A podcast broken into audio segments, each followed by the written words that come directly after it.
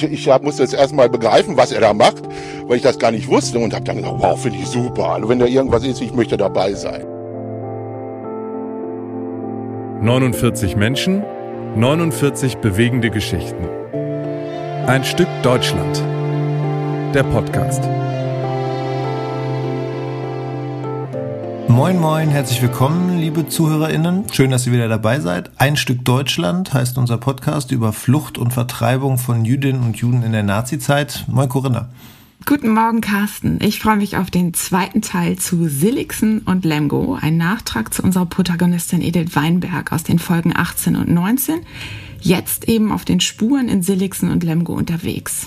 Zur Orientierung, wir sind am Ende von Folge 37 in Lemgo gewesen und Tim, du und Sarah Elgmann, damals noch Volontärin am dortigen Museum, ihr steht also direkt vorm sogenannten Frenkelhaus, eine Gedenkstätte, die zu den Museen Lemgo gehört. Um genau zu sein, gehen wir jetzt in das Frenkelhaus rein, weil wir drinnen nämlich verabredet sind. Hallo. Hier. Hallo. Lars Kreier. Hallo, ich bin Lars Kreier. Hallo. Moin. Hallo. Hallo. Schäffler. Hallo, Herr Schäffler. zwei, zwei in diesem Stimmengewirr, das sind äh, Lars Kreie und Jürgen Schäffler. Jürgen Schäffler war lange Leiter der Museen in Lem Lemgo und Lars Kreie, gleicher Jahrgang wie ich, also 1971, hat als Elftklässler an einem ganz tollen Schulprojekt teilgenommen. Und bei diesem Projekt ging es tatsächlich um Familie Katz, also um die Familie von Edith Weinberg. Was für ein Zufall, echt toll. Und initiiert hatte das die Lemgoer Lehrerin Hanne Pohlmann. Das war 1987. Und von Sarah wissen wir, Hanne Pohlmann hatte einen Brief von Annie Katz, der jüngeren Schwester von Edith, einen Brief, der Annie Katz nach einer Anfrage der Stadt als Antwort geschrieben hatte. Ja, und Hanne Pohlmann hatte ein Foto noch von den Eltern von Annie und Edith. Das sind Isaac und Johanna Katz. Und das Foto war von 1935, als die beiden oder als die Familie noch in Lemgo gelebt hat. Nur diesen Brief und ein Foto mehr hatten sie nicht. Und mit diesen wenigen ist sie zusammen mit ihren SchülerInnen damals auf Spurensuche gegangen. Sie ist mit uns in Archive äh, gefahren, ins äh, Landesarchiv nach Detmold, ins Stadtarchiv nach, äh, nach Lemgo und wir haben wirklich da mehr oder weniger äh, von Null angefangen. Und ich habe nochmal in den Beitrag äh, geblättert und bin jetzt aus heutiger Sicht wirklich erstaunt, was wir da damals an Quellen zutage gefördert haben, auch was die Denunziationen von Nachbarn anging, äh, die sich dann beschwert haben, dass da deutsche Familien irgendwie da mit den Juden noch an einem Tisch sitzen und 1900, weiß ich nicht, 41 oder so und mit denen da im äh, Garten Karten spielen und ähnliches. Also das hat mich auch noch mal sehr berührt und auch wirklich ja im positiven Sinne erstaunt, wie viel wir da doch herausgefunden haben. Ja, das war jetzt Lars Kreie, der damals eben Schüler war und ähm, diese Herangehensweise, äh, die er da gerade beschreibt, die war ganz neu für ihn. Ähm, also sozusagen nach, der, nach auf Spurensuche nach Jüdinnen und Juden oder auf deren Spuren zu suchen in der eigenen Stadt. Ähm, ja, und überhaupt zur Geschichte der eigenen Stadt in der Nazizeit zu forschen. Das kann man sich heute gar nicht mehr vorstellen, dass das neu war und besonders war. Ja, und ähm, ja, für Lars Kreie war noch was anderes neu. Ja, in der Form auf jeden Fall, dass man sich also ja so intensiv damit auseinandergesetzt hat und sage ich mal hinter den großen Zahlen der Ermordeten, dass da auch wirklich dann mal ja einzelne Menschen irgendwo auch sichtbar geworden sind.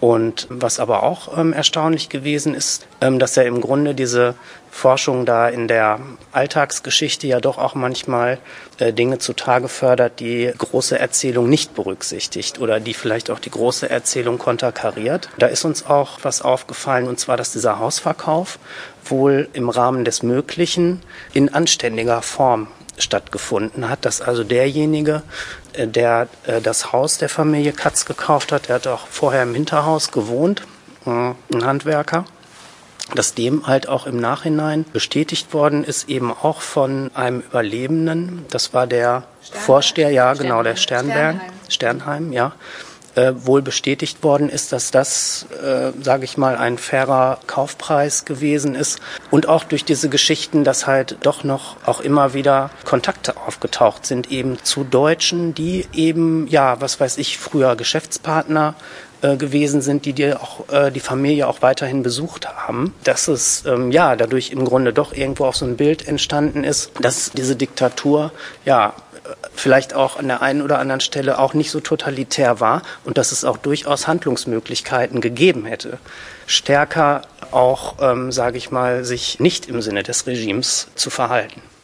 Ja, das ist echt, das finde ich echt super interessant, was er da beschreibt, weil es eben nicht so schwarz und weiß ist, wie man das sich vielleicht heute so vorstellt. Also, und viele behaupten ja heute immer noch, man hätte sich dem Regime also total fügen müssen der Einzelne hätte gar nichts ausrichten können. Ja, war sicherlich nicht leicht, aber möglich war es eben doch, wie er das so beschreibt, was sie da rausgefunden haben. Ne? Ja, es ist natürlich trotzdem so, man, man kann das, man kann sich, glaube ich, nicht so richtig in die Zeit hineinversetzen, das muss man einfach sagen. Es gibt natürlich dann so Anhaltspunkte, wie man selbst gehandelt hätte, weiß man nicht. Trotzdem ist es, ähm, ja, diese, diese mehr, es ging gar nichts. Ich glaube, das ist wichtig, dass man ab und zu mal erwähnt, dass das nicht ganz so war. Und, genau, ja. ja. Und interessant finde ich auch, er beschreibt ja nochmal diesen Hausverkauf. Also die Familie Katz hatte ja dieses Haus, da waren wir ja in der letzten Folge ja auch mit Sarah. Und ähm, dass äh, dieses Haus eben an jemanden verkauft wurde, den sie kannten, der da auch mit gewohnt hat in diesem Haus. Und der hat ja die Familie oder die Eltern ja dann auch, nachdem Edith dann schon in Argentinien war, auch maximal lange in diesem Haus wohnen lassen. Und das ist ja auch interessant. Also dass der offensichtlich versucht hat, diese Familie, also das so gut wie möglich für die zu machen, ne? sie nicht gleich rauszuschmeißen, was er ja durchaus hätte auch sofort machen können. Und auch das ist, äh, sagen wir mal, eine Grauzone oder, oder ein Graubereich und nicht schwarz und weiß. Das finde ich einfach einfach nochmal ganz gut an dieser, an diesem Beispiel erklärt. Und Lars Kreier hat noch andere sehr wichtige Erkenntnisse, wie ich finde. Zu Ihrer Frage quasi, was wir dabei gelernt haben, ist mir noch eine Sache eingefallen. Und zwar, dass für mich damals wirklich eine wichtige Erkenntnis war, dass die jüdischen Familien hier in Lemgo ganz normale Berufe hatten, dass das keine Intellektuellen, Journalisten, Ärzte und so weiter waren, sondern ähm, ja Menschen, die irgendwo da in der unteren Mittelschicht irgendwo ihren äh, ja Geschäften als Viehhändler oder ja als Altwarenhändler nachgegangen sind. Also das war für mich damals auch so ein kleiner Aha-Effekt, der irgendwo ja auch mein Bild halt von Juden in der Zeit auch wirklich verändert hat. Ja, es ist total wichtig, mit solchen Klischees auch aufzuräumen, weil ähm, beschäftige mich auch mit Verschwörungsideologien und häufig sind diese antisemitischen Verschwörungsideologien bauen genau auf dieses Elitäre auf. Mhm, und ja, genau. es ist schon gut, wenn es den Effekt Damals hat. schon, ne? Ja, ja. ja und das heute ist immer schon noch. Immer, genau, es ist schon immer so gewesen. Mhm. Und Fakten helfen immer, mit solchen ja. Klischees, antisemitischen Klischees dann auch aufzuräumen, sozusagen. Deswegen diese Geschichten über das, die ganz normalen Menschen auch so wichtig, um differenzieren zu können. Genau, und wenn wir auch mal unsere 49 betrachten, also die 49 Protagonistinnen und Protagonisten aus diesem Projekt, dann äh, ist da eben alles dabei. Ne? Ja, ist ein Schnitt. Also genau, ja. also genau. Und aber eben sehr viele solche Berufe, wie er sie jetzt auch erwähnt. Ne? Also ein Klempner, dann äh, ein Journalist, aber auch, also die haben wir noch gar nicht in diesem Podcast besprochen, aber solche und dann eben aber auch eben Viehhändler und Fleischer und weiß nicht was, ganz normale Leute. Ne? Also ein, so Nachbarn eben, ne? wie ich ja immer sage, das waren eben einfach ganz normale Nachbarn. Ja. Und ähm, dann kommen wir mal zu Jürgen Scheffler. Der hat bei diesem Projekt nämlich auch eine ziemlich äh, wichtige Rolle gespielt, bei diesem Schulprojekt, obwohl er ja Leiter des Museums war. Er ist mit einer Gruppe von SchülerInnen nämlich nach Holland gefahren, um die Frau zu treffen, die Ediths Schwester, also Annie, die sie eben in der Nazizeit versteckt hatte. Der Name dieser Frau, dieser Heldin, wie ich sage, ist Jutina Grünewald-Wolters aus Enschede. Mit ihr haben die SchülerInnen damals ein langes Interview geführt und Jürgen Scheffler hat dann später mit Hanne Pohlmann zusammen die gesamte Recherche zu Familie Katz veröffentlicht. 1991 war das dann.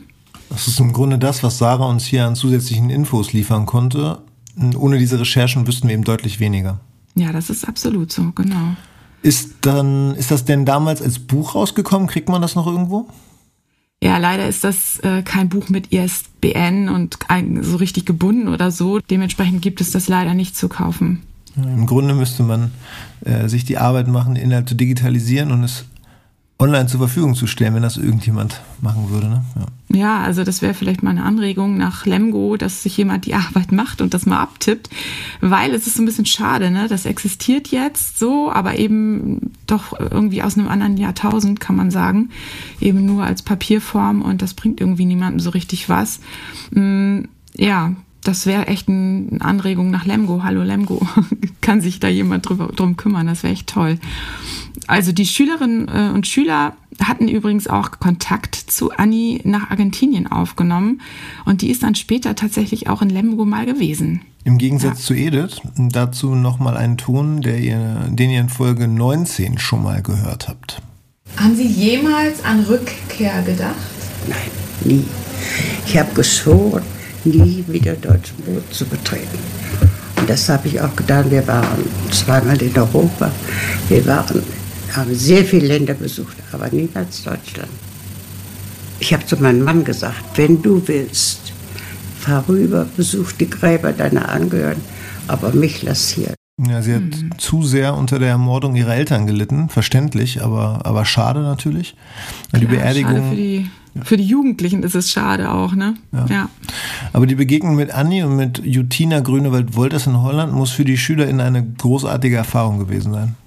Ja, das glaube ich auch. Aber Lars Kreie hat die beiden nicht kennengelernt. Er war nämlich auch gar nicht mit in Holland. Also er hat sozusagen in, in Lemgo in, in der Recherchegruppe gearbeitet. Aber Jürgen Schäffler hat erzählt, welche Auswirkungen das Projekt insgesamt ge gehabt hat. Für die äh, Erinnerungs- und Geschichtskultur war es wichtig, weil einerseits darüber ja auch, da wurden junge Leute erreicht und über diese jungen Leute wurden die Eltern erreicht. Also da gab es doch eine größere Resonanz. Ne? Aber man muss auch immer sagen, das war schon alles sehr, sehr personengebunden. Also mit Hanne Pohlmanns Pensionierung hat es eigentlich da in der Form keine Nachfolge mehr gegeben.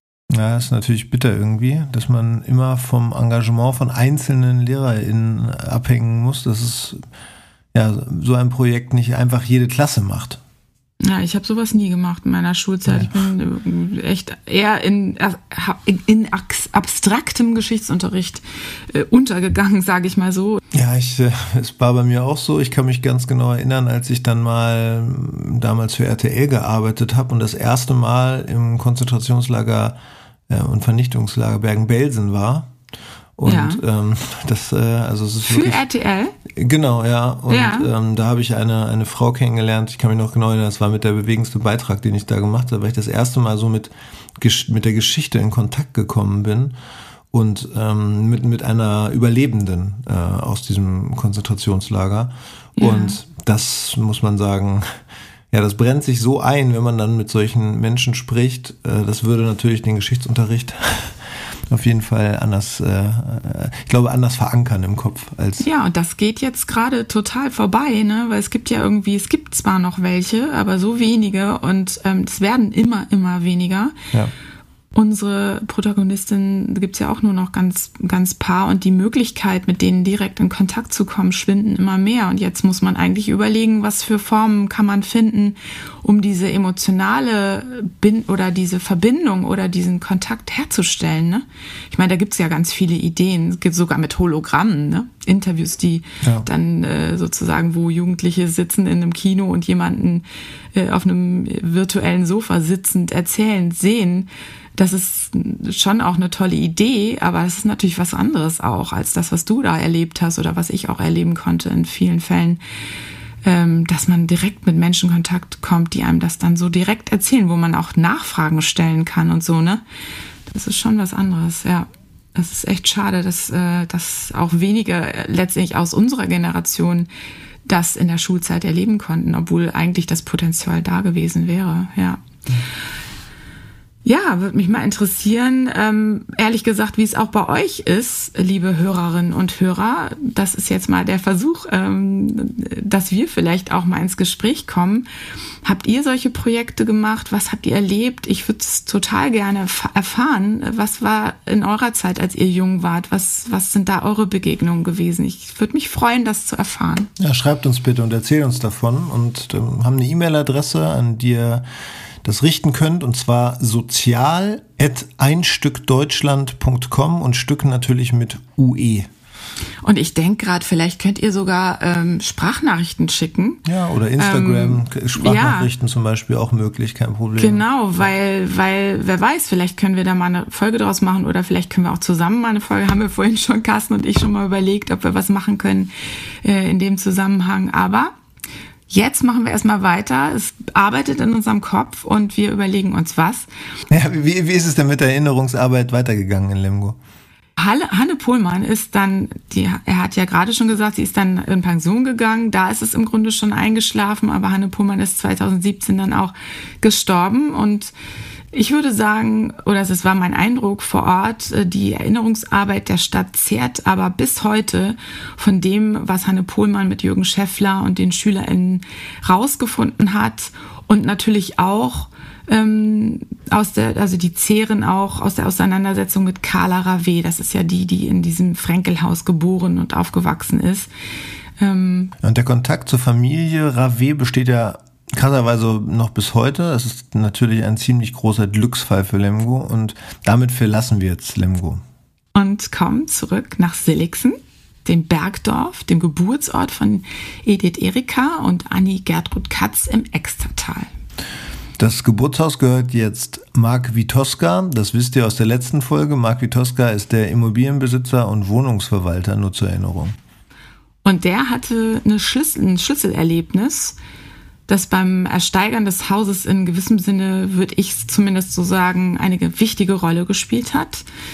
Und ja, dieses Schlüsselerlebnis hat ihn nämlich zum Antifaschisten gemacht. Ich habe eine prägende Erinnerung als Kind, äh, wo wir die Wohnung von meinem, meinen Großeltern damals geräumt haben, habe ich ein Bild gesehen, wo ganz viele Menschen auf dem Bild waren, auf den Feldern und meine Großeltern und die halbe Verwandtschaft kommt halt aus Ostpreußen.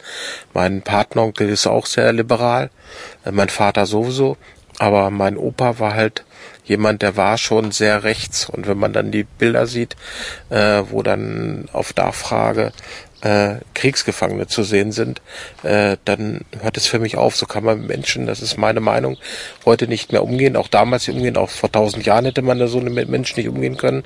Und deshalb äh, habe ich Zivilcourage und stehe äh, prinzipiell zu meinem Weltbild, dass ich sage, das, was dort passiert ist, darf nie wieder passieren und das möchte ich nicht und ich tue alles dafür, zumindest in meiner Umgebung mit meinen kleinen Möglichkeiten, die ich habe, dagegen vorzugehen. Ja, demnächst wird eine Gedenktafel am, wird er eine Gedenktafel am Haus anbringen lassen, um daran zu erinnern, dass die vormaligen BesitzerInnen Johanna und Isa Katz 1944 in Auschwitz vergast worden sind.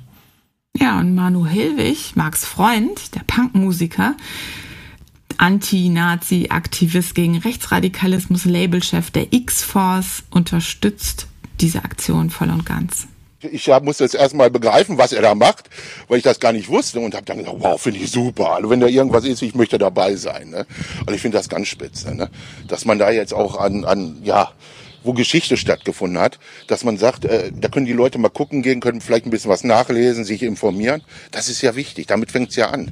Ne? Ja, absolut. So ist es, ne? Finde ich auch. Und warum das so wichtig ist, erzählt Marc Vitoska nochmal anhand eines Beispiels. Und ich bin froh und glücklich, dass ich äh, äh, einige Personen dazu gebracht habe, dass sie mittlerweile anders über die Sache denken, weil sie dann verstanden haben. Ich hatte eine Auszubildende, die einen Spruch gemacht hat in der Berufsschule, dass die auch die Türken auch vergast werden müssen.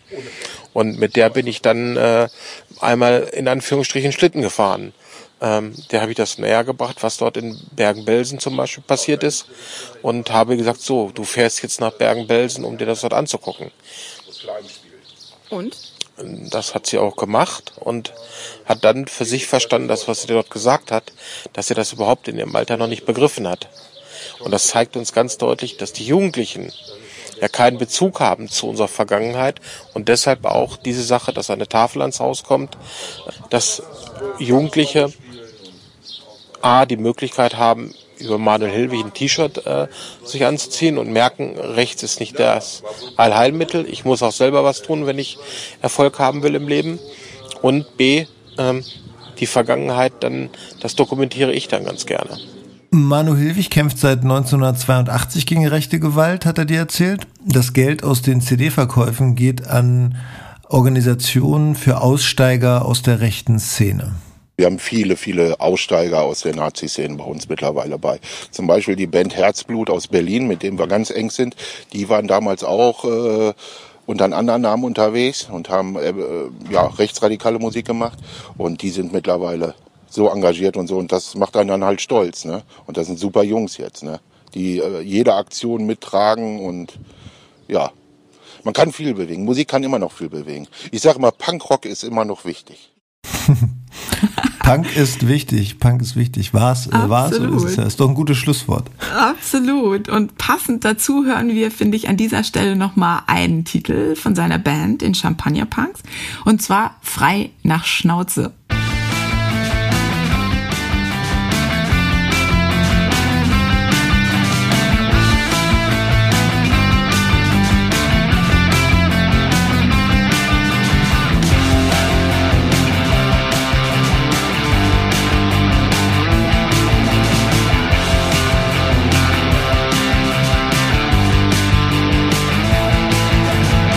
Wir sind zurück, auch wenn das keiner wollte.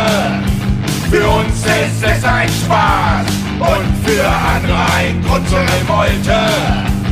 Ja, wir sind zurück, der Sinn eures Lebens. Und eins, das steht fest, wenn wir furzen, dann beten. Ja, wir sind zurück. Bankrock frei nach Schnauze. Für euch pures Glück und für uns eine volle Plauze. ja. Ja, das da, geht ab, ne? da haben sich zwei gefunden, kann man sagen. Der. Immobilienmann und der Punkrocker aus sehr unterschiedlichen Ecken, aber mit dem gleichen Ziel. Ja, und ich muss mal erzählen, ähm, Marc Witoska ist übrigens äh, seit einer Rücken-OP sitzt er im Rollstuhl und er war letztes Jahr, als wir die da besucht haben oder getroffen haben, ähm, wohl mal das erste Mal mit auf einem Konzert äh, gewesen und da äh, sind dann die ganzen Punkrock-Freunde von Manu Hilbig damit beschäftigt, diesen Rollstuhl gut zu platzieren und da auch auf die Bühne zu rollen, damit er einen guten Platz hat. Ich glaube nicht, dass das so seine Musik eigentlich ist, aber äh, ähm, er hat es wohl trotzdem total genossen und ja, die beiden sind echt dicke befreundet und, und sind aktiv. Das ist total cool. Und ich freue mich auch ähm, total, dass Marc Witoska mich angeschrieben hat, dass der bei seiner Recherche zur Familie Katz auf, auf mein Projekt oder auf unser Projekt gestoßen ist und dass Tim und ich dann hingefahren sind und dass wir die beiden kennengelernt haben. Ja, so haben wir auf jeden Fall einen ganz anderen Blick auf das Thema bekommen. Ja, und wir sehen auch dadurch, dass die Vergangenheit echt viel mit dem Hier und Jetzt zu tun hat und dass diese Nazi-Zeit irgendwie immer noch in unsere Zeit reinreicht, ne?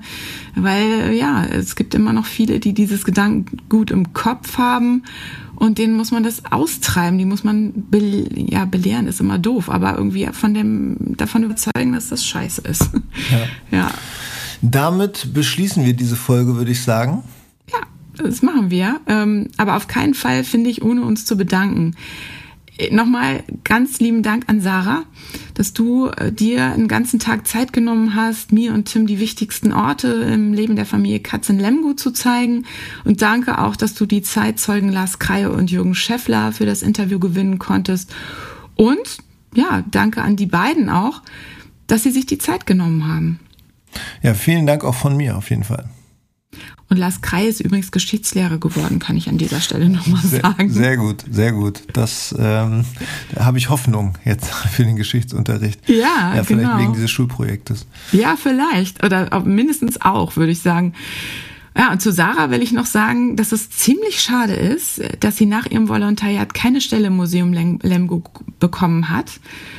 Ja, ich finde, das ist irgendwie nicht nur traurig für sie, sondern bitter vor allem für die Stadt Mit, mit Sarah haben sie nämlich eine echte Fachfrau verloren, würde Ja. ich sagen. Wie schade. Ja. Ja, wirklich unklug irgendwie, aber so ist es. Aber sie hatten eine, eine interessante neue Stelle bei den Zweizeu bei Zweizeugen e.V. gefunden, die ja auch ähm, einen ähnlichen Schwerpunkt haben wie wir beide. Insofern ähm, bleibt sie der Sache treu. Wichtig. Ja. Und jetzt noch Danke an Manu Hilwig und Marc Witoska. Unbedingt. Vielen Dank an euch beide und viel Erfolg weiterhin beim Kampf gegen die Nazis in eurer Region. Ja, das war's. Wir hoffen, euch hat die letzte und auch diese Folge gefallen. Ja, über Feedback freuen wir uns. Auch über eine Bewertung bei Apple Podcasts. Und sag mal, wo geht das noch? Wo kann man nochmal Pod äh, Podcasts bewerten? Ich äh, bin der Überzeugung, bei Spotify geht es auch. Ähm, Bei dieser bin ich mir nicht ganz sicher, weil ich selbst nicht habe. Da könnt ihr uns natürlich auch hören, aber ihr werdet es sehen, in eurer Podcast-App gibt es sicherlich einen Ort, wo ihr uns bewerten könnt und wir freuen uns natürlich sehr darüber, wenn ihr das tut. Und wer von euch die Folgen 18 und 19 zu Edith Weinberg noch nicht gehört hat, die sind ja auf jeden Fall eine sehr gute Ergänzung zu, den, zu der letzten und zu dieser Folge. Und wenn ihr unseren Podcast noch nicht abonniert habt, sagen wir immer, wir immer wieder, macht das unbedingt.